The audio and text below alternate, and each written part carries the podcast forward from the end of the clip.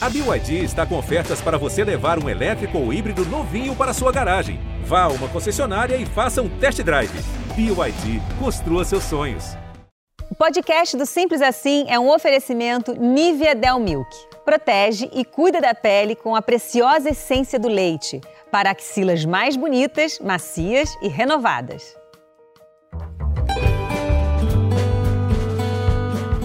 Oi, pessoal, aqui é a Angélica e esse é mais um episódio do podcast Simples Assim.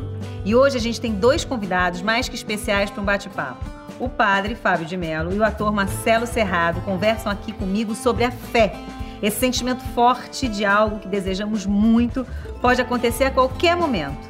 E esse sentimento forte faz a gente refletir, acreditar, ter certezas de cura, de um novo emprego. Por exemplo, a chegada de um grande amor, enfim. Será que a fé realmente move montanhas? Como manter essa chama acesa? É possível viver sem fé? Essas e outras questões a gente vai debater no episódio de hoje e você não pode perder. Vamos lá então?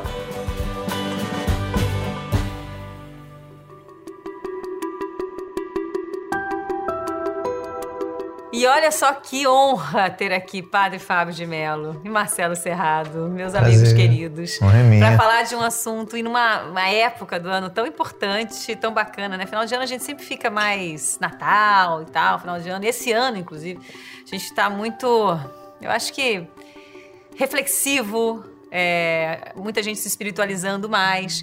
E a gente está falando nesse programa sobre fé. Nada melhor do que falar disso, desse tema também, né? Então vou começar perguntando pro padre. Padre, vamos falar de fé? É só o que eu falo. É só o que você fala, né? Eu posso imaginar. Agora, qual que é a diferença, padre, entre fé e religiosidade? Tem uma diferença, né? Tem. Primeiramente, fé é um atributo humano que nós exercemos mesmo quando não somos religiosos. Você, senta, você senta à mesa para tomar um café da manhã, você confia em tudo que está ali. Embalagens que vieram de não sei onde. Sim, produtos tem fé que foram... naquele negócio. Você tem uma fé natural na vida. Uhum. Aliás, seria uma neurose se a gente não tivesse essa fé no dia a dia. Uhum. Depois você vai para um outro patamar de fé, que é a confiança em outra pessoa.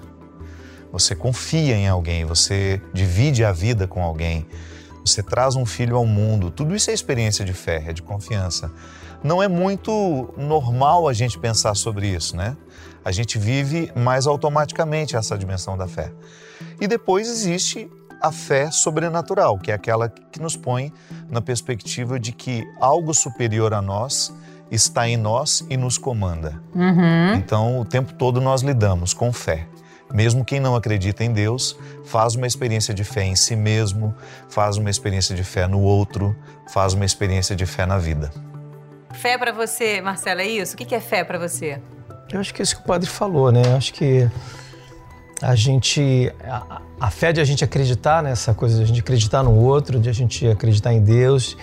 E no nosso, no nosso trabalho a gente usa muito também a coisa da fé.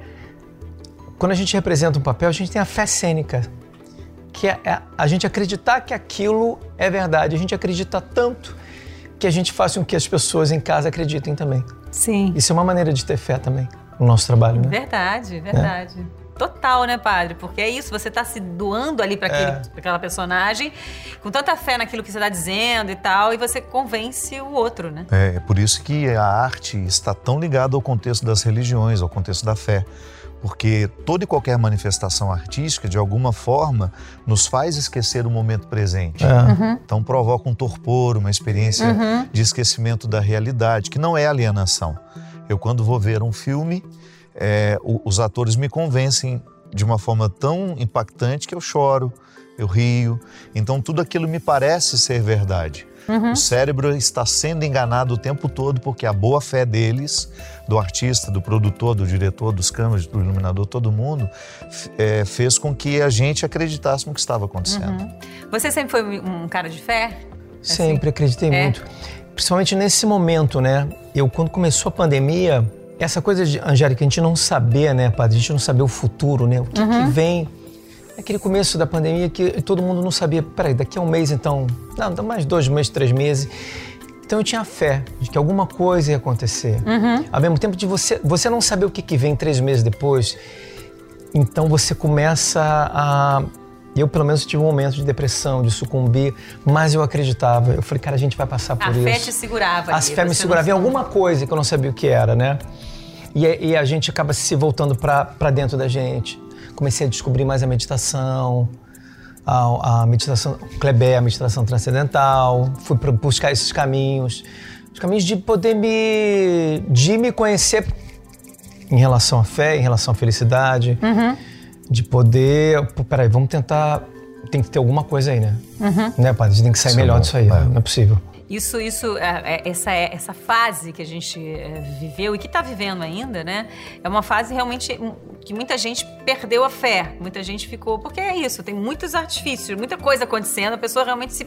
Onde é que eu vou me agarrar aqui? O, o que, que, que, é isso, né? Até onde vai isso? Não acaba. Fé ou esperança? É interessante, Angélica, porque quando nós falamos de fé, em Deus e fé na vida, nós podemos pensar que o maior absurdo, que o maior caos que uma pessoa poderia viver seria perder a fé em Deus. Não. É perder a fé em si. Porque quando ela deixa de acreditar em si, ela naturalmente perde a fé em Deus. Porque o que nós conhecemos de Deus é aquilo que nós conhecemos em nós, em termos de, de possibilidades e limites. Há uma expressão muito simples que nós usamos no contexto religioso que eu acho válido, que ter fé é você não saber onde você põe o pé. Você põe o pé acreditando que Deus está pondo o chão. Um processo de depressão, um processo de tristeza profunda, uhum. de síndrome do pânico, como também já pude enfrentar, é um momento em que a gente deixa de acreditar na gente. E eu não tenho onde acessar Deus a não ser em mim. Por mais que eu tenha um templo onde eu vou rezar, por mais que eu busque os caminhos que me façam chegar aos lugares sagrados, tudo isso que eu vivo de fora, se eu não vivo por dentro, não repercute. Então, a perda de fé em si mesmo é um prejuízo enorme que a gente não consegue nem avaliar. O quão pode ser difícil uma pessoa sair de uma situação como essa. E aí vem as doenças da, da cabeça, né? Como você falou, pânico, o estresse, depressão, é. tudo isso, assim. Agora, vocês dois, assim, é, é vocês dois não, padre. Na verdade, assim, você ajuda as pessoas. Quanto tempo já você padre? Eu sou padre há quase 20, 20 anos. 20 anos. É. Você, você, ajuda as pessoas, eu acho que com a sua palavra e tal, de uma forma muito potente, muito bonita, assim, muito. É, com muita fé e com, com muita força, assim, para uhum. todo mundo, né? É, em algum momento, e divertida de vez em quando também. Sempre. a gente se diverte bastante, também bastante. com a palavra do padre nas redes sociais e tal. É uma forma também de acessar a fé das pessoas uhum. através da diversão, né? O humor é uma forma muito sofisticada de comunicação. Eu, para mim, eu tenho um profundo respeito por quem me faz rir. E por quem me faz rir porque observou a vida eu não sou muito adepto do riso que causa dor em alguém, que de alguma forma precisa ridicularizar o outro. Não. Eu gosto do humor da observação, daquele que é fruto de alguém que presta atenção no que está acontecendo. Porque eu sempre digo que a vida é um teatro a céu aberto, só não se diverte quem não quer. Eu saio de casa e eu já começo a perceber, já começo a imaginar os diálogos, eu já vou vendo aquelas pessoas interessantes, algumas muito esquisitas que eu gostaria de ter por perto. Então eu acho que essa experiência do humor, de captar a vida por meio do humor, uhum. é muito sofisticado. Eu admiro muito quem sabe fazer. Bom, mas mesmo com esse humor todo e com essa força toda é, é, é como padre e com a sua palavra também, em algum momento você deixou de, de ter fé em, na humanidade, de ter fé nas pessoas, de ter. Você já perdeu isso em algum momento? Eu acho que o ponto alto da minha descrença com o mundo, com tudo, com Deus, foi o momento que eu tive a depressão e a síndrome do pânico.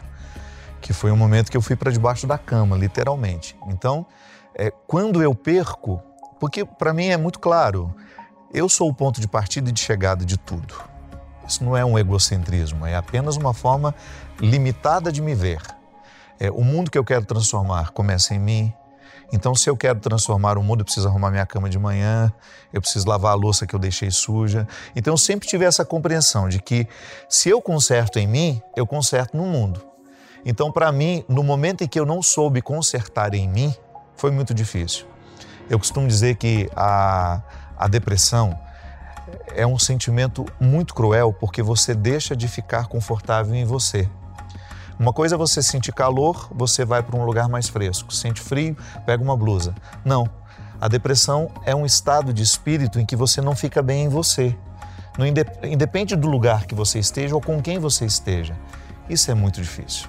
É Lidar momen- com isso, lidar né? com isso é o momento que talvez a gente mais tenha a percepção da insuficiência humana. Os meus recursos neste momento não me bastam. Agora é impressionante a capacidade que a gente tem de renascer e Então, e de dar a volta por de cima. dar a volta por cima. Com fé. Eu que desejei me matar tantas vezes, né? Eu que desejei a morte tantas vezes. Hoje estou aqui e posso dizer, vivendo um dos momentos mais iluminados da minha vida, você sabe disso. É minha amiga, me acompanha na intimidade. Eu nunca estive tão leve, eu nunca estive tão confortável em mim, com as minhas convicções, com as minhas escolhas. Uhum, E essa E virada há dois foi... anos e meio queria morrer. Mas isso foi o quê? Foi uma virada que deu Pandemia, você acredita? pra... A pandemia. Foi. O coronga? A grande mudança da Gente. minha vida eu devo a esse período. Até estava tendo a oportunidade de dizer em São. Marcelo. A única coisa que agora está me angustiando um pouco é que eu estou me sentindo meio prisioneiro. Mas o fato de ter vivido o confinamento me fez muito bem. Uhum. Porque eu tive a oportunidade de ser meu como há muito tempo eu não era. Porque às vezes num, num projeto muito equivocado a gente quer ser o tempo todo para os outros, quando na verdade isso nem é justo. O que eu começo a dar aos outros já é o meu pré-sal existencial, né? Já estou dando as minhas reservas, quando na verdade o que é justo é dar aquilo que se tem. Então acho que a pandemia me fez me ter novamente. Você na pandemia também se descobriu assim, descobriu coisas assim também, Marcelo? Muito, Angélica. Eu acho que teve esse começo que o padre falou, né? Esse, esse começo de. Pra onde é que a gente vai, né? Que lugar que a gente vai? O que, é que vai acontecer com o mundo, com a gente? Só que eu, eu tive essa mesma coisa que o padre teve. Eu comecei a voltar para mim e o que, que eu fiz? Ou eu sucumbia, e aí vem a família, vem junto com você, né? Porque você acaba sendo um. Você é um vetor, né? Você energia semana para as pessoas que estão do seu lado, né? Tem essa coisa que você fala, pô, a energia dessa pessoa não bate comigo. É energia. Então você emana. Você está numa família, você emana para seu filho, para sua mulher, para as pessoas que trabalham com você. Então quando eu tomei uma decisão, eu falei, não, eu vou mudar. Aí fui, fui emagrecer, emagreci, perdi 6 quilos, fui voltar para mim. Tudo começou a abrir, a vida começou a abrir. E, e eu acho que é isso também a gente pensar no nós como um todo, né? A gente viu como a gente a gente cada vez mais tem que tentar ser menos egoísta no mundo, em relação ao mundo. Pensar como um todo, realmente, que nós somos iguais, nós somos, nós temos que nos dar a mão, nós temos que nos ajudar, porque você vê que né, um- é um- uma coisa que a gente não viu, deixou todo mundo, né? O mundo parou por uma coisa que a gente às vezes fica pensando em tanta coisa, tanta coisa para fora da gente. E quando a gente se volta, foi o que o padre falou, a gente acaba refletindo no outro isso, né? Acho que isso foi importante nessa pandemia para mim. Eu voltei para mim para emanar coisas boas para as pessoas. E tá se sentindo super bem também Pô, hoje. leve, eu tô me sentindo leve. Uh, jovem. Agora vamos falar da nossa cena que a gente fez aqui, que fala de superstição, né? Eu sou louca. Que loucura, né? Uma loucura, isso aqui foi uma loucura. Mas tem gente que confunde um pouco superstição e fé. Né? Assim como a gente viu aqui a confusão do Chico, do personagem. Tem uma super diferença, né? Super diferença. Fé é você acreditar que alguma coisa possa dar certo. É superstição. Superstição é você colocar uma matéria no meio do caminho para dar certo. No caso, um padre sequestrado. Padre Marcelo. Você tem alguma superstição? Eu essa coisa do futebol é uma coisa que mexe comigo mesmo, né? Quer dizer, já, já mexeu mais na adolescência, mas eu tinha a superstição de, de ir sempre com a mesma camisa, Tá. né, para ver o jogo e sentado, sentar as pessoas, sabe quando você não, você senta aqui, o amigo senta aqui também, porque semana passada você sentou Mentira, aqui, deu você era bem supersticioso. bem. Nossa. Hoje em dia passou, mas eu tinha essa coisa Ah. não. Senta aqui não, que semana passada você sentou aqui, tem que sentar aqui, deu E certo. era sério isso. Seríssimo. É. Mas um dia depois vi que não adianta nada, né? Pô, Não, a né? gente começa Não a ver que é uma muito. loucura, Eu né? acho que essa é o poder As da manias. mente, né? Não, a gente quer É mania, tanto né? que- Mania também, né? Na verdade, padre? é uma, é uma tentativa de controle, né? Como Você não tem controle. E beira um pouquinho, quase que uma neurose, É. porque há pessoas que vão desenvolvendo isso com tanta É. é, intensidade, com tanta complexidade, Uhum. que daqui a pouco para sair de casa é praticamente um arsenal de superstições. Um monte de coisa. Eu né? nunca tive isso, Nunca nunca, teve? nunca, nunca, nunca, em nada, absolutamente nada. Eu nunca consegui entender muito bem o funcionamento de quem pensa assim. Sim. Eu olho como, meu Deus, como pode acreditar nisso? Acreditar que um objeto num lugar ou no outro vai fazer diferença no resultado do jogo, né? É. Você fica prisioneiro. É. É, eu, eu, durante muitos anos, fiquei prisioneira. Eu entrava no avião, tinha, sempre, tinha que ser sempre com o pé direito. Então já cheguei, esque- esqueci, eu descia, Descia fazia tudo na de escadinha novo. do avião, dá licença, passava pelas pessoas e subia de novo pra Eu só com o entro pé com o pé direito. direito até hoje. É, é superstição isso. Entro com o pé direito no avião E volto e põe o pé direito de novo. Isso. Sim, entra errado. Nossa, pra mim o esquerdo é muito mais poderoso. Entra com o pé quê? O direito. significado simbólico, o Pronto, lugar já do vai ferrar coração. tudo aqui pra mim. É o ghost, né? O francês, né? Ah. Que vai, Carlos, vai ser ghost na vida. Vai ser esquerdo, vai ser contrário.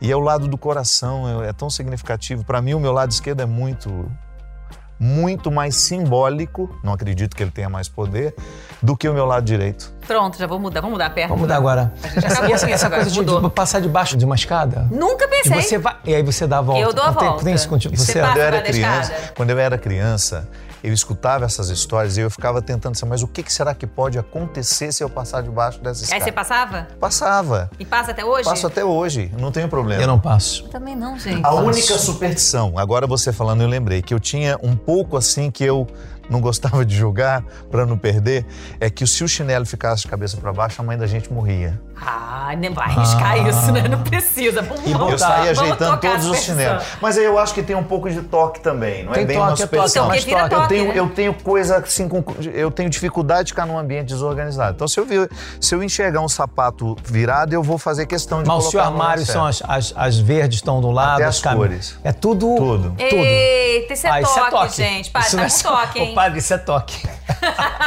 isso é Fui toque. diagnosticado. É, acabamos de dar um diagnóstico importante. Isso é Cura, toque. doutor. Olha, doutor, eu diria que não tem cura. Gente, mas voltando para nossa fé aqui, padre, tem muita gente que tem usado, acho que, acho que a religiosidade, a fé, a, religiosi- a fé das pessoas, né? Falando em nome de Deus e tal, falando de- com falas preconceituosas, sem empatia. Acho que muito, a gente tem vivido um momento da humanidade, um momento no nosso país também, onde essas falas preconceituosas, tem muita gente defendendo isso em nome de Deus, fazendo. Por que, que isso está acontecendo? E por que, que tanta gente está usando isso, assim, dessa forma agressiva com o Esses próximo? movimentos sempre fizeram parte da, da- da história da humanidade, né? A meu ver, seria uma forma de evoluir. A gente deixar de avançar numa compreensão cada vez mais humana, cada vez mais é, abrangente. As questões humanas estão sendo compreendidas pela ciência. Muita coisa que há dois séculos nós achávamos que era uma possessão do- demoníaca, hoje a gente entende que é um processo de histeria. Muita coisa que a gente achava que era santidade, hoje a gente entende que é histeria.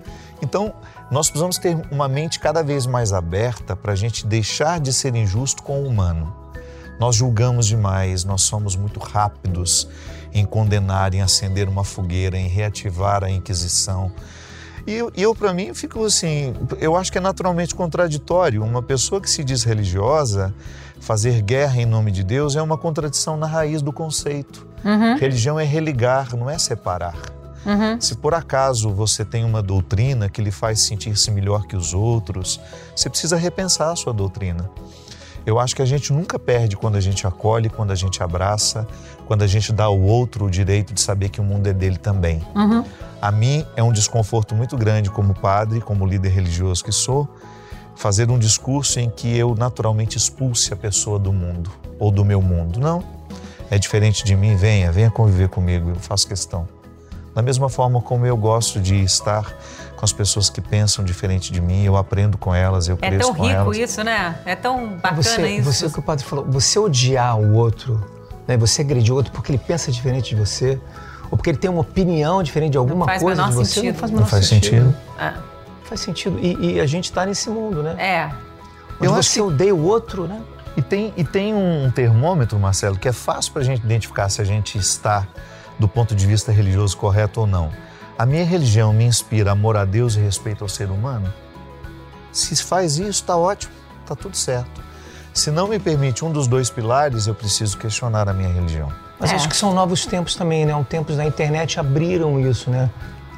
Será que a gente tinha. Talvez isso existisse há um tempo atrás, não fosse tão. não tivesse a proporção que tem por causa da internet também. Mas, assim, não acham? É que hoje tudo tem vitrine, né? Os loucos têm vitrine, os Sim. fanáticos têm vitrine. As pessoas aplaudem isso, Aplaudem. né? Então, Mas acho que dá pra ter fé de que tudo vai melhorar, né? Opa, Entendeu? por isso que eu vivo. É. Você tem essa fé? tem essa, que ter, essa- senão a gente não, não acorda de manhã, né? Não. acorda de não manhã e vai consegue pra fazer vida. as coisas, né? E acreditar, e eu acho que foi o que o padre falou, acreditar em você. Porque quando você acredita em você, você acaba de uma certa maneira modificando os outros, né? Isso. Isso mesmo. Isso, a força está dentro de você. E aí essa força é gigante. E vocês acham que existe uma ligação entre ter fé e ser feliz? Eu acho que sim. Eu acho que sim. Acho que você. A felicidade. O que é a felicidade, né? É uma coisa tão. O que, que se você pensar. O que é a felicidade? O que, que é a felicidade? Difícil responder, né, padre? Pois é, eu cheguei a uma é? resposta eu, que para mim fez sentido. Eu cheguei à conclusão de que cheguei à conclusão pensando com tantas outras pessoas. Eu, eu formulei a frase que felicidade é morar bem em si. Eu caber dentro de mim, sabe? Eu senti que tudo ficou aqui. É. Eu estou convivendo bem com o meu passado, com as coisas que eu lamento, com os meus insucessos, com as minhas possibilidades. E aí tudo isso cabe aqui dentro de mim. Eu me sinto feliz assim. Então, para mim, esse é um conceito de felicidade. Que na cabeça dos românticos é não ter problema, ou é ser rico, ou é ter sucesso. Você se sabe. aceitar, talvez? Isso. É aquela sensação é. boa de que coube, coube tudo dentro de você. Não ficou nada de fora. Mas você, e você não está pensando no futuro o tempo todo, porque essa angústia do futuro, eu acho que é, atrapalha, atrapalha o ser humano, né? A felicidade, não é, padre? Talvez Demais. você não viveu o presente. Esse é um movimento que as espiritualidades deveriam nos ajudar a ter a consciência do momento presente. Isso é a maior riqueza humana, mesmo porque é a única coisa que de fato nós temos. Eu não sei o que terei depois, você não sabe, nem se teremos. Então, a consciência do momento presente, quando ela está aguçada, a gente fica mais feliz. Uhum. Porque a gente resolve melhor as coisas, você procrastina menos. Sim. Você fica mais. Não, é... tem, não tem ansiedade para o futuro, não tem a tristeza ou, ou, ou, as lembranças do passado que ficam ali. Você tem aquele momento ali. Só isso. E aquilo é, é a fase. A gente fica pleno, né? É o fica que naquela, é. naquela. É o que você vive quando você, você também faz meditação. Faço. É. A Angélica se encontrou nisso, porque é um é momento. É difícil, é um difícil. Eu estou numa, eu tô numa descoberta. A Angélica já está mais tempo que eu, mas eu estou numa descoberta que é incrível, porque cada dia é uma dificuldade. É difícil. Difícil. É duro, porque os pensamentos vêm, né? E você briga com eles. E é um momento você, quando você começa a não brigar com ele, tem um momento ali de felicidade muito plena ali. Porque é justamente a consciência do momento presente. O que, é. que a meditação faz? é o mesmo que a oração cristã. Totalmente. Que é colocar a pessoa nela, ficar nela. Uhum. O que está de fora me importa, mas daqui a pouco. Agora não. Este momento é, é, me pede um recolhimento e uma consciência tal a partir do momento que a gente aguça isso no momento da oração, no momento da meditação, você estende isso ao longo do dia, vai virando postura, Totalmente. a pessoa vai ficando mais calma. Existem reverbera... momentos que você vive isso, existem flashes que é. isso acontece E eu acho que se reverbera nos outros também, você, você ouvir os outros. Isso. Você, é. você ouvir mais as pessoas prestar mais atenção, atenção no que está acontecendo aqui no lugar, é. no que, que o outro está dizendo. E não, peraí, peraí, deixa eu Peraí, não em várias coisas ao mesmo é, tempo. Peraí, né? então fala, o que, que você tem. Né? Ser mais atento filho, no lugar. Olhar seu filho, perceber. Desligar o celular e peraí, vou ficar com meu filho e vou é, brincar agora com isso. ele, entendeu? Esses são momentos de felicidade. São. São momentos de atenção plena. são os momentos de felicidade. É, eu acho que tudo que deixa de nos chamar para fora e nos chama para dentro nos faz muito mais felizes. A vida nos, nos coloca em prova o tempo todo, né? A você ir para fora. Uhum. Estimulados o tempo todo. Estimulados o tempo todo. Nós temos um aparelho, né, socialmente aceito, é um vício, mas nós não entendemos assim. Estamos todos nós quimicamente Adictos. dependentes Adictos. deles. Isso, adictos dele. E, e essa história é, só aumenta. Ah. Você pode observar, cada dia ele apita para te dar um, um recado, para te dar uma nova Por isso que acho que a gente tem que equilibrar isso de alguma forma, olhar para dentro, fazer dentro de uma espiritualidade, seja ela qual for, mas tentar sempre se conectar, porque te desconectar. As formas de desconexão são muitas. Então muitas. a gente tem que Sim. tentar nas tá coisas tá resgatando nas coisas simples nas coisas é. simples que eu acho que o nome desse programa é perfeito simples assim simples assim simples assim gente padre a gente está numa época do ano realmente muito especial para as famílias e tal tenho que aproveitar a sua presença honorável presença para deixar uma mensagem para os nossos queridos ouvintes do podcast de fé. Daqui uns dias nós temos a oportunidade de viver a mística de um ano novo. A gente sabe que tudo continua absolutamente igual, mas quem nos ensinou essa história de repartir o ano em dias e dar significados especiais a cada dia foi muito inteligente, porque alguma coisa dentro de nós se desperta quando a gente assim o deseja.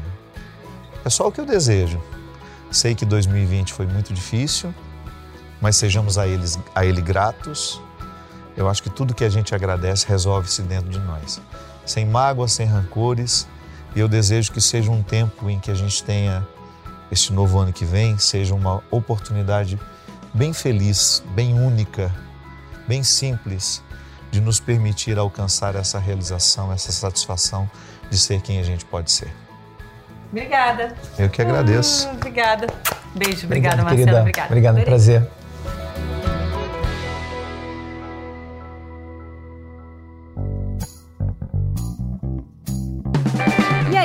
Gostaram do programa? Lembrando que o podcast do Simples Assim pode ser ouvido no G-Show ou no seu tocador de podcasts preferido.